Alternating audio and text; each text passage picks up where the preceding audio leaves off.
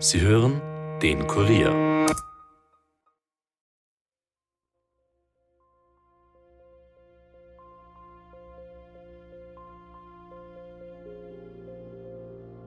Es war der 2. Dezember, ein nebliger, grauslicher Tag.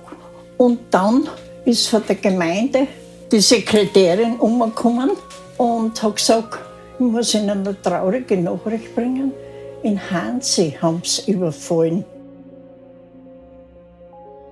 Und der Mörder ist da gestanden Ja. und der Vater ist immer da durch den Innenhof hereingegangen und hinauf. Und er ist dann hinten gestanden und, hat, und dann da runter in den Keller. Wir haben jeden Abend uns dann zusammengesetzt in einen Osthof und die Wirtin dort war man für sich sehr neugierig. Und, und gesagt, aber heute habe ich was für euch. Ich, ich, ich weiß was, ich weiß was.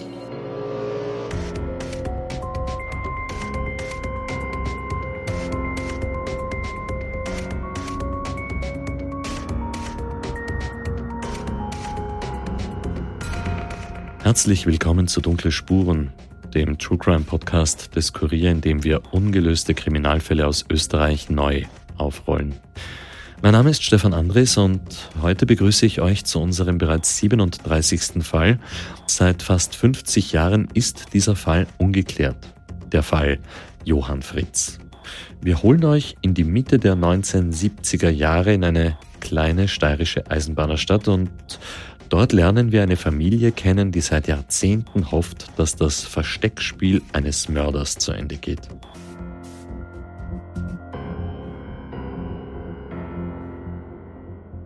Ja, und jetzt begrüße ich unsere Reporterin Valerie Krüpp hier bei mir im Podcast-Studio. Hallo Valerie. Hallo Stefan. Du hast mir in der Vorbesprechung erzählt, dass wir heute über den Mord an einem Geldbriefträger sprechen werden und das ist ein Beruf, den es ja in der Form gar nicht mehr gibt.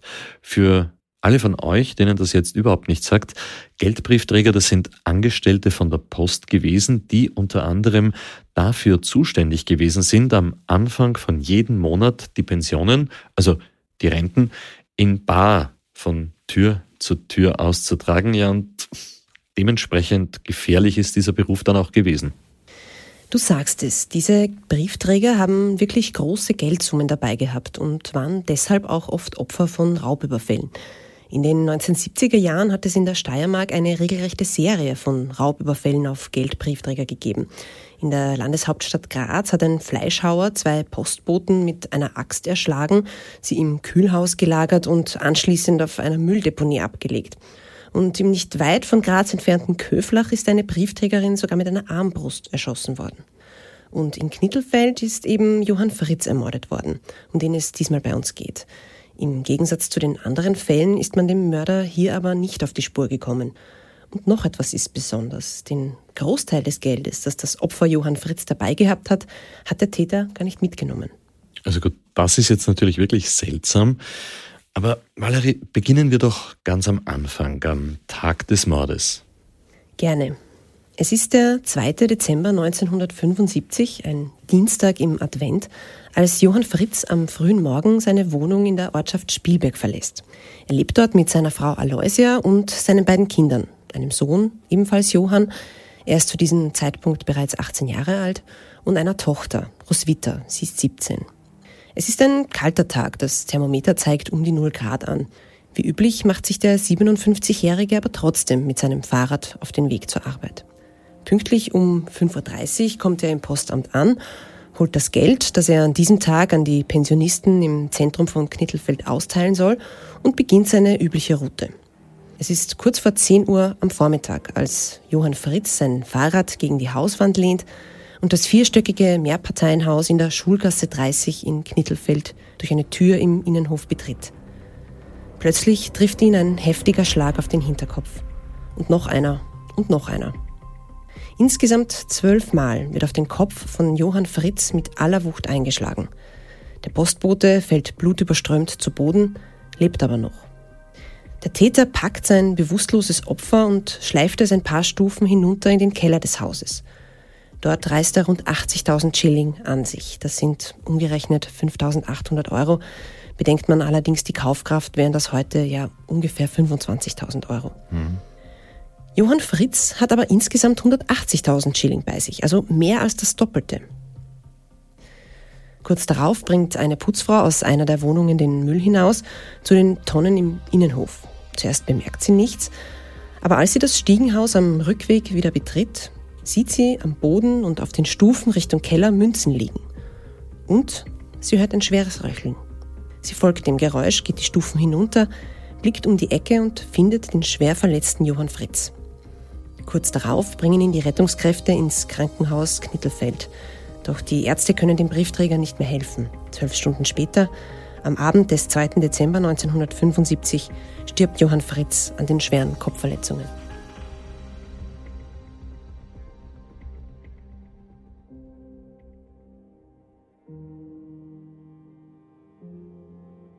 Also wenn ich das richtig verstanden habe, hat ihm der Täter regelrecht aufgelauert. Hat er vielleicht gewusst, dass Johann Fritz genau um diese Uhrzeit genau in dieses Haus hineinkommen wird? Davon kann man ausgehen, ja. Und eben nicht durch den Eingang von der Straße, wie man glauben könnte, sondern durch die Hintertür. Möglicherweise ist er ja davor beobachtet worden. Wahrscheinlich, ja. Johann Fritz ist Anfang des Monats immer die gleiche Route gegangen. Okay, nächste Frage. Womit ist er eigentlich niedergeschlagen worden? Das hast du überhaupt noch nicht erzählt. Stimmt, weil ich das auch nicht weiß. Auch das ist nämlich bis heute nicht wirklich geklärt worden. Die Tatwaffe ist nie gefunden worden. Der oder die Täter haben sie verschwinden lassen. Es gibt aber die ja, ein oder andere Theorie dazu. Darauf möchte ich aber später noch genauer zu sprechen kommen. Einen Moment einmal, Valerie. Der oder die Täter? Du meinst, es könnten auch mehrere gewesen sein? Tatsächlich ja, also nicht einmal das ist geklärt. Wie wir noch erfahren werden, gibt es in diesem Fall sehr viele unbekannte Faktoren. Also gut, was waren denn damals die ersten Schritte bei den Ermittlungen? Also wie ist es in dem Fall dann weitergegangen? Ja, das habe ich mit einem der damaligen Ermittler persönlich besprechen können. Er war damals erst 23 Jahre alt und ganz neu in der Kriminalabteilung. Mein Name ist Georg Kalitz. Ich war von 1975 bis 2012 bei der Kriminalabteilung im Landesgendarmeriekommando für Steiermark tätig. Und zwar von 75 1.10. waren es ja nur zwei Monate, bis dann dieser Briefträgermord da in Knittelfeld angefallen ist als Delikt. Wir haben uns zunächst einmal kurz den unmittelbaren Tatort angeschaut, die Ermittler, weil ja, wie gesagt, bevor die Spurensicherer dort nicht die Arbeit gemacht haben, hat der Ermittler eigentlich nichts verloren, weil er ja höchstens Spuren vernichten kann zusätzlich, was ja eh schon passiert ist durch die Hilfeleistung, die äh, stattgefunden hat. Aber im Endeffekt war es also so, dass verschiedene Leute zumindest einmal informativ auf die Schnelle zu befragen waren. Georg Kalitz ist ein etwas untersetzter älterer Mann mit weißem Vollbart. Sofort sind mir an ihm ein paar extravagante Details aufgefallen. Auf dem kleinen Finger seiner linken Hand trägt er zum Beispiel einen goldenen Siegelring und um seinen Hals hängt ein dunkelroter Schal. Während er erzählt, spielt er mit seiner blau-grün karierten Lesebrille in der Hand. Diese Befragungen, von denen er gesprochen hat, haben fürs Erste jedenfalls nichts ergeben. Es hat niemanden gegeben, der irgendetwas beobachten konnte. Weder was die Tat an sich betrifft, noch mögliche Verdächtige. Auch die Putzfrau, die Johann Fritz gefunden hat, hat keine weiteren Hinweise geben können. Bis die Ermittler dann ein paar Tage später doch noch einen Tipp bekommen haben. Wir haben jeden Abend uns dann zusammengesetzt und das war in einem Extrazimmer in einem Gasthof und die Wirtin dort wie gesagt, war man für sich sehr neugierig und hätte halt immer gern gewusst, was gibt es Neues und was tut sich in dieser Sache. Und es ist dann eines Tages, ein Tag später, aber heute habe ich was für euch. Ich, ich, ich weiß was, ich weiß was. Wer es gewesen sein könnte. Also nicht jetzt, der ist es, oder? Okay, ja. Dann könnte. Der Chef ist neben mir gesessen und hat gesagt, ja, und wer wäre das und so. Und, ja, das ist ein Mittelschüler und äh, das ist ein, äh, ich meine, sie hat das Wort Rabauke jetzt nicht gebraucht, aber so sinngemäß drüber gebracht. er tut Karten spielen und er tut raufen und so weiter. So, und jetzt wollten wir wissen, wie heißt dieser junge Mann? Und sie hat uns dann den Namen genannt und wir haben gesagt, okay, wir werden den überprüfen, werden uns das anschauen. Und bevor die Ermittler diesem Hinweis nachgehen konnten, haben sich die Ereignisse überschlagen. Dann ist uns die Mutter von dem Gymnasiasten zuvorgekommen. Weil die hat nämlich am Posten angerufen und hat die Anzeige erstattet, die Jean ihres Sohnes vom Wäschestrick gestohlen wurde. Mhm. Und das wäre jetzt uns an und für sich gar nichts angegangen. Und das haben sich auch die Kollegen vom Gendarmerieposten Knittelfeld um das gekümmert und sind dann gekommen und haben gesagt, ja, bei der Familie sowieso ist tatsächlich eine Hosen gestohlen worden und die Frau hat den Dieb erkannt. Und das ist genau der Typ, um den es da geht, dessen Hose das ist, den ihr uns gefragt habt, ob wir den kennen, weil er angeblich rauft und Karten spielt und so weiter. So, jetzt haben wir da mal die Verbindung gehabt zwischen dem Hinweis einerseits und auf der anderen Seite mit der gestohlenen Hose. Der Gendarmerieposten hat den jungen Mann dann ausgeforscht, der die Hose vom verdächtigen Burschen gestohlen hat und ihn zum Posten gebracht. Und der hat seine Jeans in der Zwischenzeit schon weggeschmissen gehabt und hat die andere Jeans angehabt. Und man hat gesehen, da sind Flecken drauf, oder ist ein riesengroßer Fleck eigentlich drauf, auf den Innenseiten der beiden Oberschenkel oder auf den vorderen Innenseiten der Oberschenkel und ein Stück zum Latz rauf. Nicht weit, aber ein Stück zum Latz rauf. Und da hätte man, wenn man das jetzt versucht, in das Geschehen einzubauen, sagen können, ja, wenn jemand von hinten auf einen Menschen zugeht, den unter den Achseln ergreift und Stufen abwärts zieht, könnte der Kopf hier anlagern und dadurch ergeben sich Spuren, nicht? Mit Blut. Also, könnte passen. Valerie, bitte warte mal ganz kurz. In Knittelfeld läuft damals ein junger Mann nach einem Mord tagelang in einer gestohlenen Hose herum, die ein wichtiges Beweisstück in diesem Fall sein könnte? Ja, genau. Die Geschichte ist an diesem Punkt ein bisschen kompliziert. Ich versuche es also nochmal kurz zu erklären, weil es sehr essentiell für den Fall ist. Die Ermittler bekommen also von der Wirtin ein paar Tage nach dem Mord den Hinweis, wer der Täter sein könnte. Ein 18-jähriger Schüler aus dem Ort. Kurz danach meldet sich die Mutter dieses Schülers und erstattet Anzeige, weil seine Hose von der Wäscheleine im Garten gestohlen worden ist. Und als die Polizei, die damals im ländlichen Raum eben noch Gendarmerie geheißen hat, den Hosendieb fasst, bemerkt sie, dass die Jean einen verdächtigen Fleck im Schritt hat. Als nächsten Schritt verhören sie also den Hosendieb. Der hat uns aber nicht viel erzählt, weil er hat da alle möglichen Schmähs auftischt. Und wir haben, also offensichtlich Schmähs, muss man sagen. Und wir haben dann seinen Vater verständigt. Und der Vater, das war ein ziemlich resoluter Mann, der ist gekommen, der hat mich gefragt, was hast du gemacht? Das ist ja nicht deine Hosen, wo hast du die Hosen her? Und er hat einmal angesetzt zum Liegen, dann hat er links und rechts eine richtige Ohrfeige gekriegt vom Vater. Und dann hat er gesagt, ja, er hat es gestohlen. Aha, gestohlen. Wo gestohlen? Ja, von einem Wäschestrick. Okay, wo? Ja, in Maasweg. Gut, zeigen. Auto einpackt und sind mit ihm gefahren. Und haben gesagt, und du dirigierst uns jetzt, wie kommen wir dorthin? Ja, da hat uns genau zu dem Haus geführt, wo eben der Gymnasiast mit seiner Familie, mit seinen Eltern und seiner Schwester gewohnt hat. Ne? Mhm. Gut, damit war das an und für sich einmal so weit klar. In weiterer Folge haben wir die Mutter gefragt, ob das die Hose ist. Und die Mutter hat gesagt, ja, das ist die Hose. Wieso sind Sie sich da so sicher? Weil die Hose, der hat die aufgerissen da im Schritt. Und das habe ich selbst genäht. Schauen Sie, schauen Sie da, da, da ist die Naht. Jetzt ist es natürlich darum gegangen zu klären, ob der Fleck wirklich ein Blutfleck ist.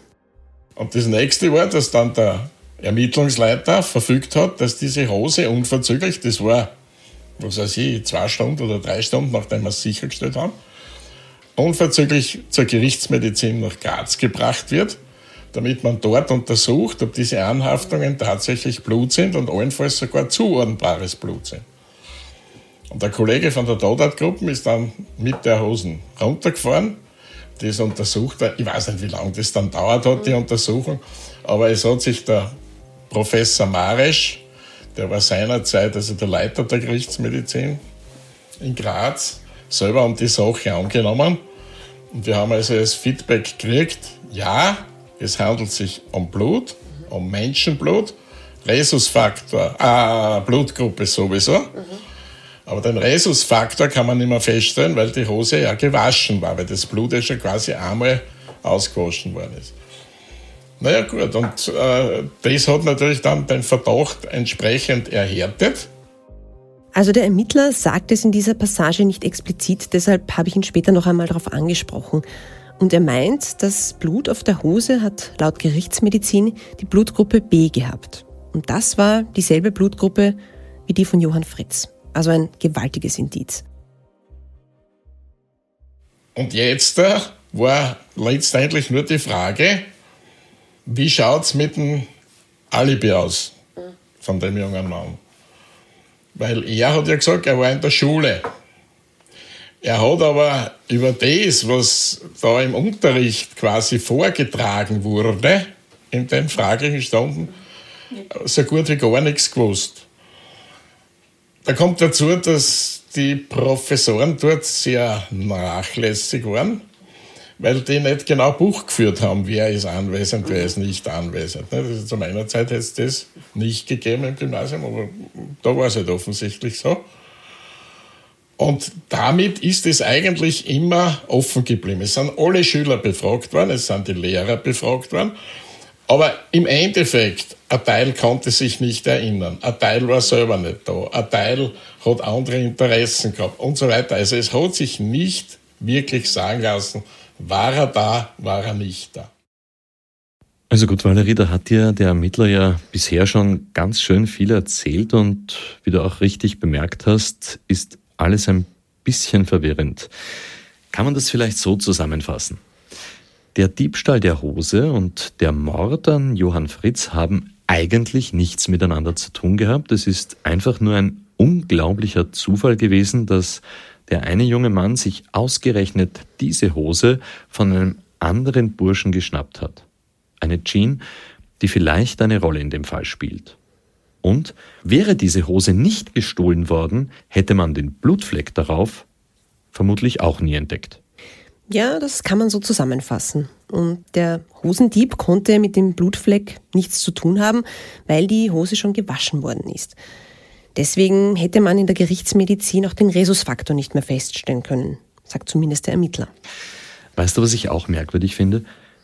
Dass sich nicht einmal hat herausfinden lassen, ob der verdächtige Schüler jetzt zur Tatzeit im Unterricht gewesen ist oder nicht.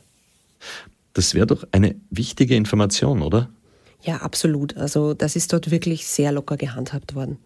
Wie weit ist diese Schule eigentlich vom Tatort entfernt? Also hätte er lange weg sein müssen? Das ist es ja. Die Schule ist nur zwei Häuser weiter von dem Gebäude, wo Johann Fritz erschlagen worden ist. Sein Fahrrad, das er abgestellt hat, ist an deren Fassade gelehnt. Okay, wow. Und noch etwas. Diese Blutgruppe B, die ist ja ziemlich selten. Das wäre doch jetzt ein ziemlich großer Zufall. Ja, ich habe extra nachgesehen. In Österreich haben circa 15 Prozent der Bevölkerung Blutgruppe B. Also ja, das ist schon eine bemerkenswerte Übereinstimmung. Und die örtliche Nähe zum Tatort ist natürlich auch nicht unwesentlich. Okay, Valerie, das klingt doch so, als würde es für diesen Burschen jetzt wirklich eng werden. Tja, ganz so einfach ist die Sache nicht. Es geraten später nämlich auch die Angehörigen von unserem Opfer Johann Fritz ins Visier. Wir, also unser Kameramann Daniel Jamanik und ich, sind nach Knittelfeld gefahren, um mehr über die Hintergründe zu dem Mord zu erfahren und um mit Zeitzeugen zu sprechen. Knittelfeld liegt mitten in der Steiermark, so circa eine Stunde mit dem Auto von Graz und hat so circa ja, 13.000 Einwohner. Die Gegend dort ist von der Industrie geprägt. Der größte Arbeitgeber sind die ÖBB, also die österreichischen Bundesbahnen, und die Austria Email. Das ist ein Küchengerätehersteller, der damals gerade in großen wirtschaftlichen Schwierigkeiten gewesen ist. Es gibt dort außerdem einen Hauptplatz mit einer Pestsäule, ein Schwimmbad und eine schon damals recht bekannte Modelleisenbahn. In Österreich kennt man Knittelfeld vor allem auch aus einem anderen Zusammenhang, dem sogenannten Knittelfelder Putsch. 2002 hat hier nämlich ein außerordentlicher Parteitag der FPÖ stattgefunden, bei dem es zu einem Richtungsstreit gekommen ist, der ja massive Folgen gehabt hat. So ist zum Beispiel die Koalition in die Brüche gegangen und es hat Neuwahlen gegeben. Gleich an Knittelfeld schließt der Ort Spielberg an, der wahrscheinlich etwas bekannter ist, weil dort die Formel-1-Strecke liegt. Als Daniel und ich Ende Jänner hingefahren sind, war es recht kalt, aber sonnig. Die Wiesen waren braun und die Berggipfel in der Ferne schneebedeckt. Wir haben uns auf den Weg zum damaligen Tatort gemacht, dem Mehrparteienhaus in der Schulgasse, wo Johann Fritz erschlagen worden ist. Dort haben wir uns mit seinem Sohn getroffen, der wie gesagt ebenfalls Johann Fritz heißt. Ihr seht das Haus mit der weißen Mauer, das ist das Gymnasium. Das ah. ist das Mordhaus. Okay. Mhm. okay, weil ich habe alte Fotos gesehen, das ist also wirklich noch das quasi das das Original. Haus, das Original von Original. damals, das nur, ist nur Neigang gefärbelt in der Zwischenzeit renoviert ja. worden. Ja. Da war das. Das war, genau da. da. Mhm. Da hinten, das mit der weißen Mauer, das hohe Haus ist das Gymnasium, wo, wo die Schule war. Ah, okay, okay. Und das ist quasi das Haus und da wurde ja... Im Keller ist unten ist der Mord passiert. Also, obwohl es jetzt schon so lange her ist, steht das Haus noch. Das hat uns doch ein wenig überrascht. Es ist eines von diesen typischen Häusern um die Jahrhundertwende mit Stuckornamenten an der Fassade und hohen Decken in den Räumen. Nur die Fassade ist jetzt in gedecktem Gelb und Rot gestrichen.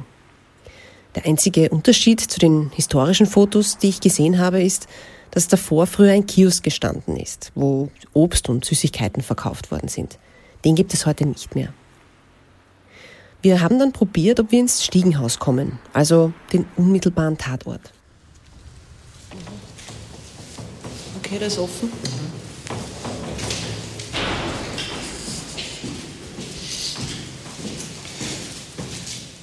Das ist jetzt ein Lift, da war die Tür herein. Aha.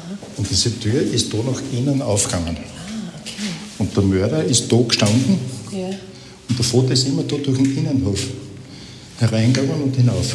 Und der ist dann hinten gestanden und hat und dann da runter in den Keller. Er hat ihn richtig aufgelauert eigentlich. Ja, mhm. genau. Okay. Und da ist er runtergeschliffen worden. Mhm. Und da ist das Geld gefunden worden. Mhm, mhm. Das heißt, hier ist hier sozusagen zusammengebrochen? Genau. Und wurde dann die paar Stufen da in den Keller geschleppt? Und um die Ecke. Und um die Ecke. Mhm. Also die Tür, durch die sein Vater damals das Haus betreten hat, die gibt es nicht mehr. Dort ist jetzt ein Lift. Aber sonst hat sich nichts verändert. Wenn man dort steht, dann merkt man, dass der Täter eigentlich nicht lange Zeit gehabt hat, um zu überlegen. Das ist nicht besonders geräumig dort. Was ich damit sagen will, ist, er muss zugeschlagen haben, sobald Johann Fritz den ersten Schritt ins Haus gesetzt hat. Und das, wie wir gleich hören werden, mit einer irrsinnigen Wucht. Das muss ja, das muss ja auch ein richtiges Zug. Bist du auf alles voll mit Bord? Und die Putzfrau geht zu den Mistkübeln raus und hat ihn gefunden. Mhm. Erst beim Reingehen, beim Rausgehen ist sie gerade durchgegangen. Und dann sieht sie die Münzen da? ja. Mhm. Mhm. Man versteht das jetzt nicht ganz so gut, äh, aber am Anfang des letzten O-Tons erzählt Johann Fritz, was das für ein Blutbad war. Die Wände sollen bis auf die Höhe von eineinhalb Meter mit Blut bedeckt gewesen sein. So heftig ist auf seinen Vater eingeschlagen worden. Und was ist das hier eigentlich sonst für eine Gegend? Ähm eine eher traurige. Ja? Ja.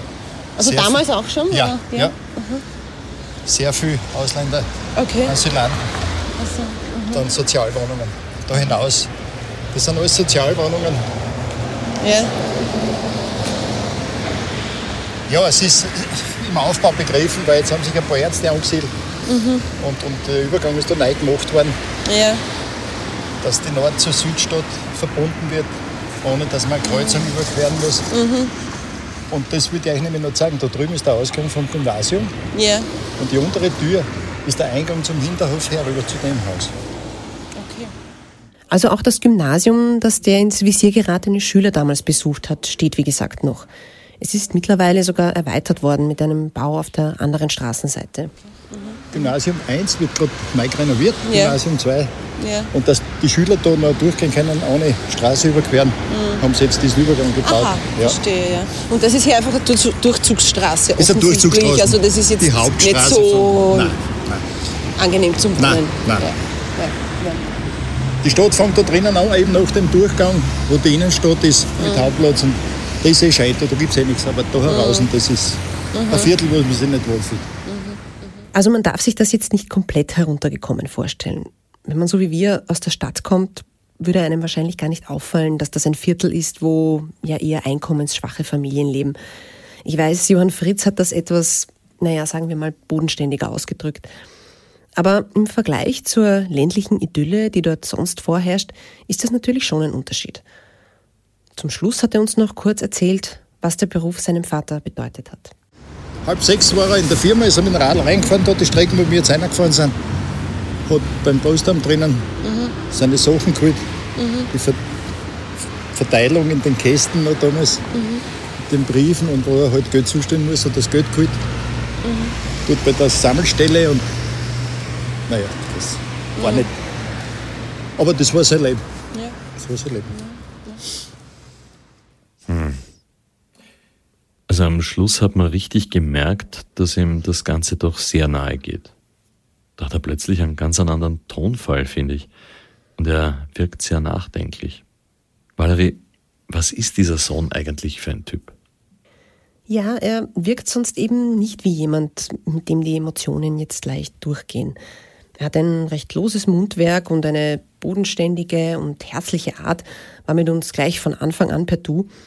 Er ist jetzt Ende 60, wirkt aber jünger, vielleicht weil er eine recht sportliche, ja fast schon drahtige Statur hat. Man merkt, dass er den Mord an seinem Vater im Großen und Ganzen gut verarbeitet hat. Sonst wäre er ja auch nicht imstande, uns den Tatort zu zeigen und dort zu stehen, wo sein Vater gestorben ist.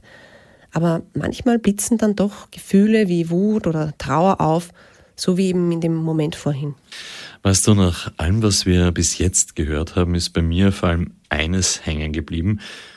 Du hast erzählt, der Täter muss zugeschlagen haben, sobald Johann Fritz in das Haus hineingekommen ist.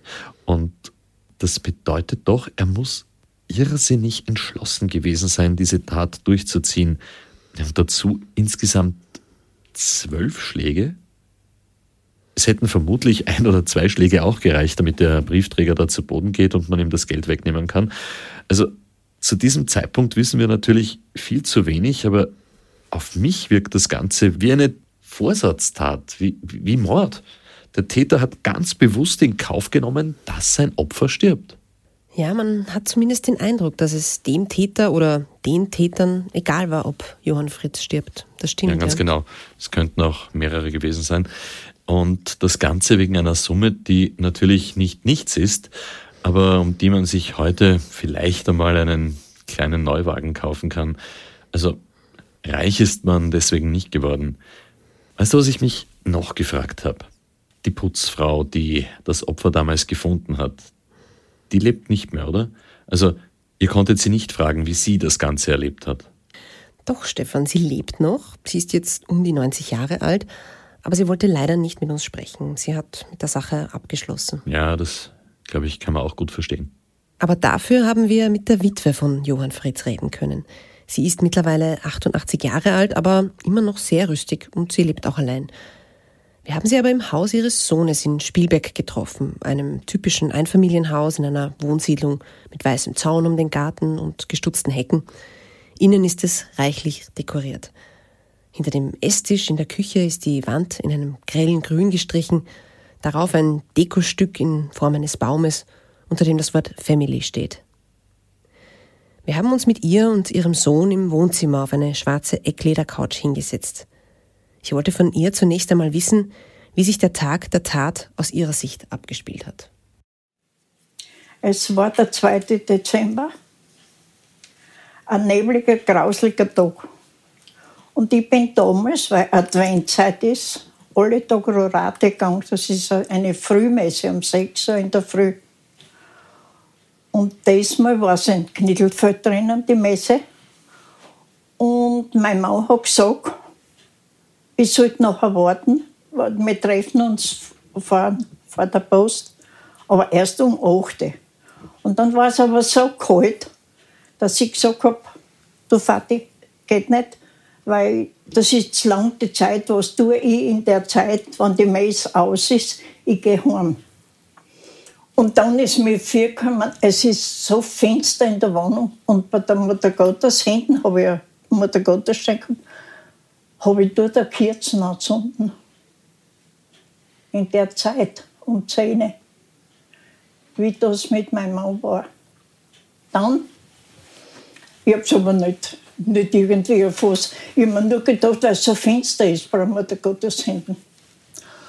Und dann ist von der Gemeinde die Sekretärin umgekommen und hat gesagt, ich muss Ihnen eine traurige Nachricht bringen. In Hansi haben sie überfallen. Und ich habe geschwind auf den Buben gedacht, weil ich mit meinem Mann habe immer bei Vati geredet. Warum? Weil die Kinder da waren. Und das war halt für uns alles der Vati. Und, ja, mein Gott, habe ich gesagt, oh, wohnen nicht? Nein, sagt sie, der Hansel. Und Gott so. Aloysia Fritz hat also zuerst gedacht, dass ihrem Sohn etwas angetan worden ist. Einfach aufgrund des gleichen Namens. Ihren Mann hat sie immer Vati genannt, ihren Sohn Hansi. Ich nichts vergessen, oben über die Stirn, weil da ist, habe ich gesehen, das Auto unten steht von, wie hat der geheißen, der bei uns gewohnt hat, dort der, der äh, Schulbus gefahren ist, auch Waldensdorfer. Waldensdorfer. Ja. Und der hat mich dann geschwind ins Spital eingeführt. Und ich habe aber gar nicht, es war damals, wir haben kein Telefon gehabt, das hat es ja nicht gegeben, dass man geschwind kann. Dass ich schnell in Burgen kann informieren oder die Tochter, die in Leum unten war. Das hat es ja alles nicht gegeben. Und ich drinnen im Spital, also ja, aber er ist im OB. Ja, habe ich gesagt, auf bleibe ich da sitzen nicht. Und nein, Frau Fritz, gehen Sie heim, es wird länger dauern. Nein, habe ich gesagt, ich gehe jetzt nicht heim, ich bleibe da. Also, und dann ist aber schon gegen Mittag gegangen. Dann haben wir gedacht, ja, jetzt kommt auf der Bur haben zum Essen, Mittagessen. Und ja, man denkt, ich muss irgendwie heimkommen dass ich, und dass ich ihm sagen kann, was überhaupt los ist bei uns. Nicht?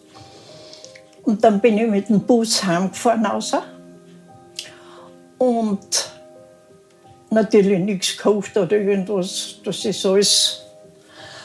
Und dann ist der Bub gekommen. Ich glaube, der haut mir die Fensterscheiben zusammen, weil er gesagt hat, na, Mama, das ist nicht wahr. Er hat es nicht begreifen können, weil ich gesagt habe, der Vater stirbt. Und das haben sie mir schon gesagt drin, dass es keine Lebenschance mehr gibt. Und ja, so, und dann, mir, ja, mir ein ins Spital. Die Nachbarin ist die Roswitha holen gefahren, die Tochter, aber auf Fleum in die Schwesternschule. Die war in der Schwesternschule. Und die haben mich eine, aber jetzt, wenn ich die Kinder habe, auf dürfen wir zum Vater. Ja, Schnecken. Nichts haben wir nicht dürfen. Nicht was. Gell? Der muss nirgends dazu lassen. Und dabei ist er da schon drin gelegen, dann im Badezimmer, hinter einem Paravan. Da ist, da ist er, also dort ist er gestorben.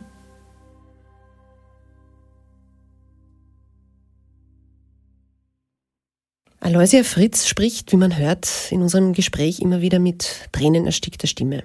Vor ihr auf dem Tisch liegen Taschentücher. Der ungeklärte Tod ihres Mannes lässt sie auch nach so vielen Jahren nicht los. Sie kann einfach nicht abschließen.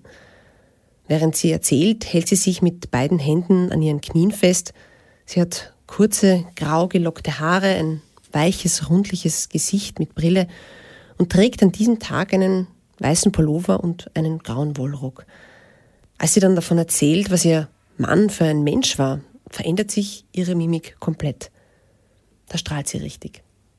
Lustig, humorvoll, sangesfreudig, wir haben beide im Chor gesungen. er hat sogar mit, mit im Quartett mit Männern gesungen. Männerquartett haben die gehabt. Dann, er war Musikant durch und durch. Dann lustig. Also, und mich hat er auf Händen drum. Weil er war, er war einfach alles. Er hat mir alles abgenommen. Er, er hat mir geholfen, was gegangen ist. Und er hat immer geschaut, dass ich schön war. Weil magst nicht das? Oder so. Er war halt er war ein wunderbarer Mensch. Der, der Mörder weiß nicht, was er da für Menschen umgebracht hat.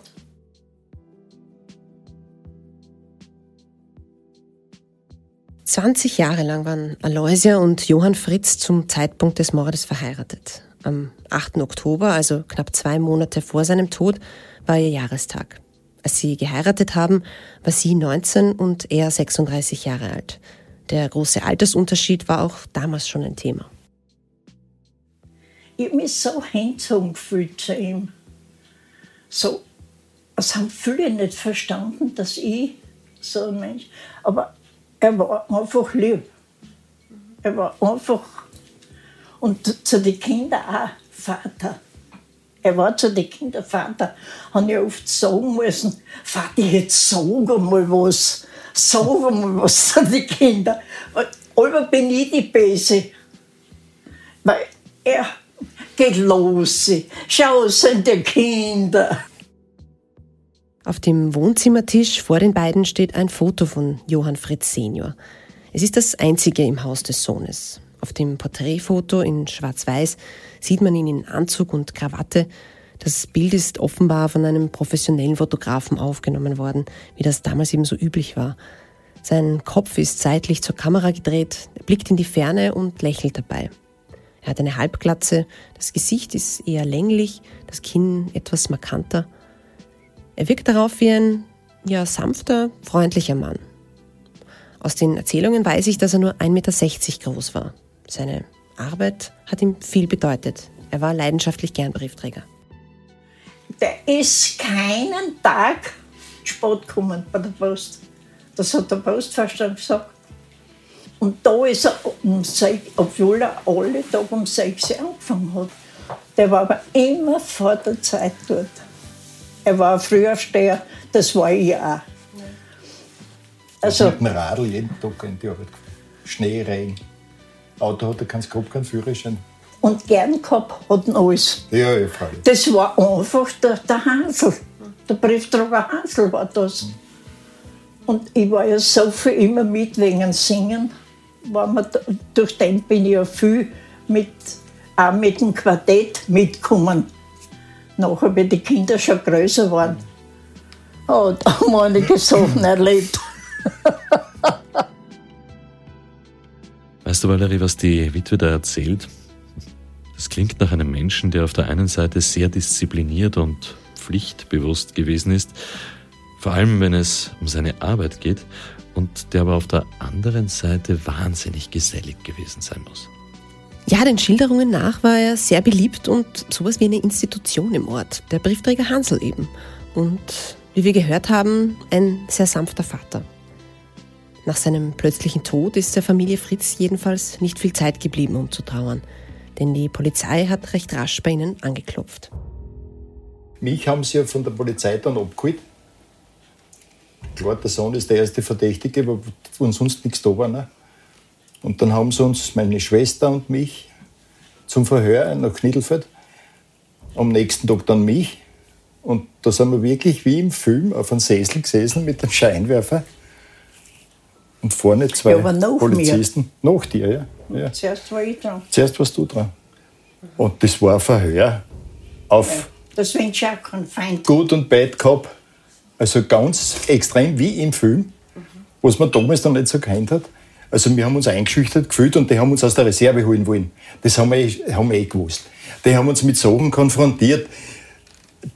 Ein Polizist hat zu mir gesagt, du hast den Führerschein gemacht, du wolltest dir ein Auto kaufen und hast gewusst, wo dein Vater mit dem Geld hingeht, mit dem Pensionistengeld. Deswegen hast du ihn erschlagen. Zu meiner Schwester haben sie gesagt, sie hätte ein Verhältnis mit dem damaligen Tatverdächtigen gehabt und deswegen hat er müssen sterben und ist so auf den Kopf hingeschmissen, damit man die Fassung verliert und irgendwas Falsches sagt. Das war genau eine Taktik. Aber dass wir 17 oder 18 Jahre alt waren, das haben sie halt nicht begriffen, dass da die Jugendlichen anders agieren und reagieren. Aber es ist noch so ausgegangen, dass wir das Glas Wasser nicht einmal trinken haben können und dann wieder zu Fuß heimgeschickt worden sind. Weil abgeholt haben sie uns mit dem Auto und heimgehen von Knittelfeld her aus, dann nach Spielberg haben wir zu Fuß müssen. Dass Angehörige wie in diesem Fall Ehefrau und die fast erwachsenen Kinder befragt werden, gehört natürlich zu den Ermittlungen. Aber was der Sohn da schildert, klingt, finde ich, fast schon nach Schikane. Mhm. Man muss sich in ihre Situation hineinversetzen. Sie haben gerade erst erfahren, dass ihr Vater ermordet worden ist. Du verlässt das Haus in der Früh und denkst, es wird ein ganz normaler Tag.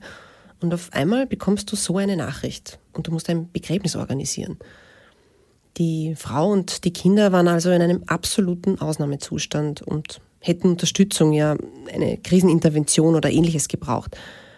Stattdessen aber sind sie wie Verdächtige behandelt worden, obwohl es dafür überhaupt keine Hinweise gegeben hat. Als wir darüber gesprochen haben, habe ich richtig gemerkt, wie sie das damals getroffen hat und heute eigentlich noch wütend macht. Und was dazu kommt, es hat sich natürlich herumgesprochen, dass die Familie verhört worden ist. So groß ist Knittelfeld jetzt nicht. Daraufhin hat der Sohn anonyme Briefe mit Anfeindungen und Drohungen bekommen. Eigene Verwandte haben geglaubt, dass ich wirklich was zu tun habe damit. Eigene Verwandte. Also das ist schon eine furchtbare Geschichte, mit der musst du mal kopfmäßig fertig werden. Ja, weil sonst hat man ja nicht gemacht, nicht den Mann als wir die eigenen Kinder eben, da hat es halt irgendwas gegeben, haben sie gesagt. Ne? Und wer hat denn genauestens Bescheid gewusst über seine Reon und wo überall Pensionszahlen geht? Das können nur die eigenen Verwandten gewesen sein. Und dem das zusammengereimt. Und dabei und hat, hat uns der Vater nie was gesagt, Nein. wie Nein. viel Geld er so mit hat oder was. Nie. Wie man hört, hat das tiefe Wunden bei Johann Fritz Junior hinterlassen. Und auch Aloysia Fritz hat sich abenteuerliche Beschuldigungen anhören müssen. Und bei mir war das, wie, Verhör, wie es Verhör war, da war das erste Wort war, Frau Fritz, es ist jetzt acht Tage her, da Ihr Mann ermordet wurde. Ja, es ist ein Mord gewesen. Und dass Sie immer mehr verdächtigt werden, dass Sie Ihren Mann umgebracht haben. Das ist da drin gespeichert von mir. Das war der erste Satz. Nach den Befragungen durch die Polizei ist dann etwas Unerwartetes passiert. Es ist nämlich plötzlich still geworden und sie haben nichts mehr erfahren. Keine Informationen mehr, kein Update zum Erkenntnisstand, einfach nichts. Das Interessante, was hier war, die Polizei hat einen Job gemacht, aber ziemlich ja, extrem vergessen, dass es Verwandtschaft still. da gibt, dass sie uns informieren. Wir haben ja von nichts gewusst wenn wir nicht ein bisschen nachgefragt hätten oder von irgendjemand von guten Bekannten erfahren hätten, aha, da geht die Ermittlung hin oder dieser Erkenntnisstand ist jetzt da. Wir hätten ja, wir waren da blöd, waren wir gestorben gewesen. Die haben uns nichts gesagt und das war ein bisschen sehr irritierend für uns, weil die, wenn das heute passieren würde, wäre das ganz anders, nicht? das ist ja ganz klar. Und eines Tages schlägt die Familie Fritz die Zeitung auf und traut ihren Augen nicht. Denn dort steht, dass ein Verdächtiger im sogenannten Briefträgermord festgenommen worden ist. Das ist unfassbar. Das will ich mir überhaupt nicht vorstellen. Man kann sich das heute eigentlich auch gar nicht mehr vorstellen, dass Angehörige in so einer Unwissenheit gelassen werden, oder? Ich meine, das ist doch die eine Frage, die sich Tag und Nacht stellt, die die Angehörigen gequält haben muss. Du willst unbedingt wissen, wer dafür verantwortlich ist. Also, eines muss man sagen, zum Glück hat sich die Polizeiarbeit in diesem Punkt in den letzten Jahrzehnten enorm professionalisiert. Ja, stimmt. Aber jetzt spann uns nicht mehr länger auf die Folter, Valerie. Wer war denn jetzt dieser Verdächtige? Ja, Familie Fritz hat der Zeitung nur entnehmen können, dass es sich dabei um einen Schüler aus Knittelfeld handelt. Durch das Gerede im Ort haben sie dann aber erfahren, dass es genau um den Gymnasiasten mit der blutigen Hose gegangen ist. Also ist es für den Burschen dann doch noch eng geworden. Ganz genau, Stefan. Dass auf seiner Jeans kurz nach dem Mord ein Blutfleck entdeckt worden ist, noch dazu mit der Blutgruppe des Opfers, das war einfach zu viel. Und? Ist es dann zu einer Anklage gekommen? Ja, ist es. Im Oktober 1976, also knapp ein Jahr nach dem Mord, hat der für sechs Tage anberaumte Prozess gegen den Schüler N stattgefunden. Okay, und wie ist dieser Prozess dann ausgegangen, Valerie? Mit einer großen Überraschung.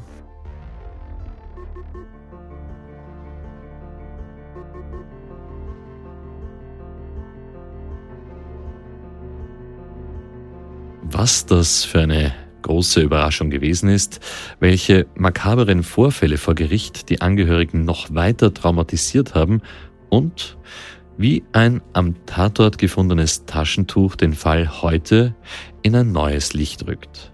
Das alles erfahrt ihr nächste Woche im zweiten Teil von dieser Geschichte.